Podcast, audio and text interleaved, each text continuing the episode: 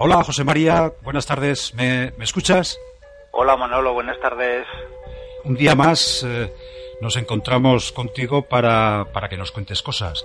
En el comienzo del programa ya he avisado de que hoy eh, creo que nos has preparado una cosa un poco fantasmagórica, pero bueno, más que fantasmagórica, divertida diría yo, o anecdótica. Creo que va por ahí el tiro, ¿no, José María? Sí, así es. En, programa de hoy o, en la sesión de hoy os propongo un, viaje al, fantástico episodio del Duende que entre los meses de septiembre y diciembre de 1934 puso a Zaragoza en el epicentro de las noticias sensacionalistas de la época, en tiempos del bien negro durante la Segunda República Española. Es este además un asunto que cada cierto tiempo, periódicamente, pues suele retornar a las primeras planas de las noticias como una de esas historietas vinculadas con asuntos vinculados a la superstición, a los espíritus, fantasmas, hadas, demonios, incluso extraterrestres, que perduran en el tiempo de forma intemporal, aunque haya pasado muchísimo tiempo, por este, porque están vinculadas y asociadas a, a mitos y leyendas que son indemostrables, pero que tienen una nutrida parroquia de, creyentes y seguidores eh, habituales. Sí, está claro. Hoy en día creo que tampoco difiere mucho de aquella de aquellos tiempos. Sigue eh, de forma sorprendente, despertando muchísima, muchísima interés, muchísima atracción ese tipo de temas. Eh, el ejemplo que todos conocemos es el Tercer Milenio, un programa absolutamente indigerible y sin embargo que tiene muchísimos seguidores, eh, tanto en radio como en televisión. Por otra parte, otra de las cosas que, a uno se le ocurren es que el tema de las de los bulos y, tal o fake fake news que dicen los los modernos, eh, tampoco es nada nuevo. O sea, en aquella época no había internet, pero ya había, ya los bulos circulaban con, de forma, de forma habitual también. En fin, bueno. Sí, sí, estoy completamente de acuerdo con lo que comentas. sí. En fin, que, te, que te interrumpo. Continúa, te escuchamos con todo el interés. No, no, es, muy interesante lo que comentas porque efectivamente parece una historia que, que, traigo hoy pues de, hace muchísimo tiempo, muchas décadas, pero sin embargo su mecánica, su desarrollo y su y su vivencia pues eh, no parece que sea antigua sino que sea de, nuestros días. Bueno, en este caso concreto, este asunto que nos trae hoy a este, este programa o sesión lo pretendo centrar en el físicamente en el en una casa, en un inmueble que entonces era moderno, de reciente factura y estaba situado en el número 2 de la calle de Anselmo Gascón de Gotor, esquinero, como todo el mundo sabe, o chaflanero con la calle de Juan Pablo Bonet. Una calle, esta última, Juan Pablo Bonet, que había sido abierto, inaugurado hacía muy poquito tiempo pues para dar acceso y continuidad al, nuevo puente recién construido sobre el Huerva, que popularmente conocemos como de los gitanos, y que entonces era denominado de la vía perimetral, porque así era denominada la calle eh, que cruzaba por él para dar una especie de, de eh, formar una especie de cinturón de ronda a Zaragoza. Bueno, la historia del duende se, se inicia entonces en esta casa, cuando una muchacha llamada Pascuala Alcocer, que con 16 años de edad servía como doncella de un matrimonio que vivía inquilino en el segundo piso derecha de esta casa, de la calle Pascual de Gotor, pues eh, comenzó a decir que de madrugada escuchaba extrañas carcajadas y que por el día oía no menos extraños ruidos en el relleno sin, sin identificar. Pocos días después, las, las risas y las voces, pues parecía que se habían concentrado en la cocina de la casa, concretamente en el fogón, hornillo, y, también llamado hornilla de carbón, y también por el hueco de la chimenea. La muchacha decía que la voz o voces, a ella la llamaban por su nombre, y comenzaban sus monólogos ectoplásmicos con la perturbadora presentación que decía, ya estoy aquí, cobardes. bueno, pues tras una temporada muy locuaz, eh, parece ser que tras sentenciar una no menos tremenda frase, voy a matar a todos los habitantes de esta maldita casa, Jope. la voz desapareció y ya no volvieron a darse fenómenos semejantes en este inmueble. Pero, pero, mientras tanto, el episodio se había propagado, como suelen hacerlo este tipo de acontecimientos, jaleados además por una prensa sensacionalista ávida de noticias, entre comillas, como esta, con las que poder llenar sus páginas y vender y vender ejemplares.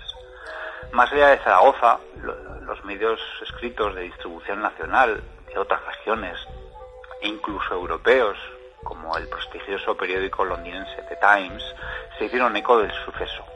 Tal era la situación que en las inmediaciones del edificio se comenzaron a congregar con frecuencia eh, una nutrida parroquia, expectante por poder oír las tenebrosas jaculatorias del ya popularmente denominado Duende de la Hornilla o Duende de Zaragoza, allende de nuestras fronteras, entre comillas.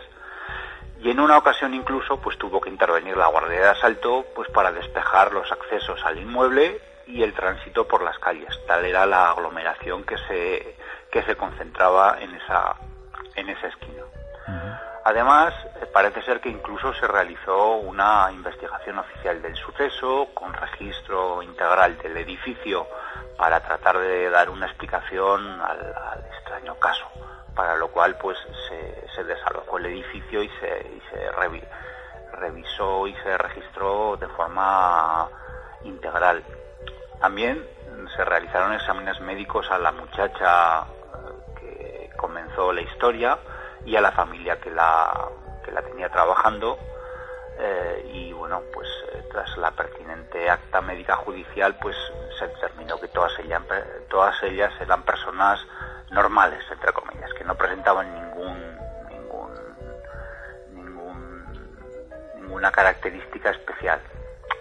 Durante estas semanas y meses eh, que hemos comentado, de finales del año 34, eh, a la supuesta presencia sobrenatural se sumó una nutrida parroquia eh, de gente, como he comentado antes, que se apostaba junto a la casa para ver lo que pasaba. Y además, pues una creciente presencia de periodistas, que casi diariamente, eh, al tener que nutrir al, médico, eh, perdón, al, público de su, de su ración de duende gritón, pues se acercaban, hacían reportajes, entrevistaban, sacaban fotos, incluso el concepto este actual de fotos robadas, pues eh, tomaban fotos desde posiciones y situaciones muy estrafalarias para dar para seguir dando paulo a la historia. La situación llegó al tal extremo en un momento dado que la familia directamente residente, llamada de apellido Palazón, Palazón pues eh, decidió mudarse del domicilio. Y la familia que hasta entonces vivía justo arriba, en el piso tercero, de apellido Grijalva, pues eh, podrás llamar la atención, pero bueno, se mudó al piso de abajo, porque como todo el mundo sabe, en, en una casa eh, una altura sin ascensor, pues no es un, no es cualquier cosa. No es lo mismo vivir en un tercero que vivir en un segundo a la hora de subir y bajar diariamente. Pero bueno, pues aun con el cambio, parece ser que también a los nuevos moradores les tocó su, su parte de sufrir esta vocinglera presencia e incluso parece ser que el hijo pequeño de la nueva familia llegó a asegurar que, que mantenía conversaciones con, con esta presencia. Bueno, Finalmente, a, comienzos del mes de diciembre de ese año, eh, el gobernador civil entonces de Zaragoza, Julio Otero Mirelis, cerró oficialmente las investigaciones y el caso del duende. Los testimonios que daban fe de su presencia pues continuaron algún tiempo más, pero poco a poco se fueron diluyendo hasta, hasta desaparecer. Sin embargo, el impacto popular en el imaginario colectivo mediante la masiva difusión, por supuesto, de la prensa de la época, hizo que el denominado Duende de Zaragoza alcanzara a finales de, ese año, 1934, pues proporciones casi homéricas. Además, pues pronto le surgieron primos en otras geografías peninsulares, otros duendes o duendecillos que los siempre atentos plumillas de la época pues se encargaron de detallar puntualmente sus andanzas o desventuras. pues parece ser que además de las voces extrañas que caracterizaban a esta a esta categoría de seres entre comillas pues estos primos suyos en otras geografías pues eh, además realizaban actos tan materiales como por ejemplo emprender la piedra a lanzar piedras a, a quien pasara por allí como pasó en Valencia e incluso llegaron a la violencia explícita eh, en forma de palizas esotéricas, pero palizas propinadas a algún desdichado que pasaba junto al inmueble afectado, como pasó en la entonces Castilla. El duende de Zaragoza también se convirtió en el, en el tema central de una carroza que formó parte en el año 1935 del Domingo de Carnaval en Madrid y que desfiló por la castellana con figuras alusivas a, a este suceso que rompió fronteras eh, claramente. Indudablemente este duende puso a Zaragoza en el mapa mundial de lo inexplicado y lo misterioso hasta hoy. Las personas fanáticas de estos asuntos mantienen además eh, que este caso, el caso del duende, pues habría motivado la realización de una de las primeras investigaciones paranormales practicadas en España, aún en la época en la que estamos hablando, con resultados, pues parece ser que inquietantemente positivos e incluso con fotografías que captarían de forma irrevocable la presencia de, de formas fantasmales.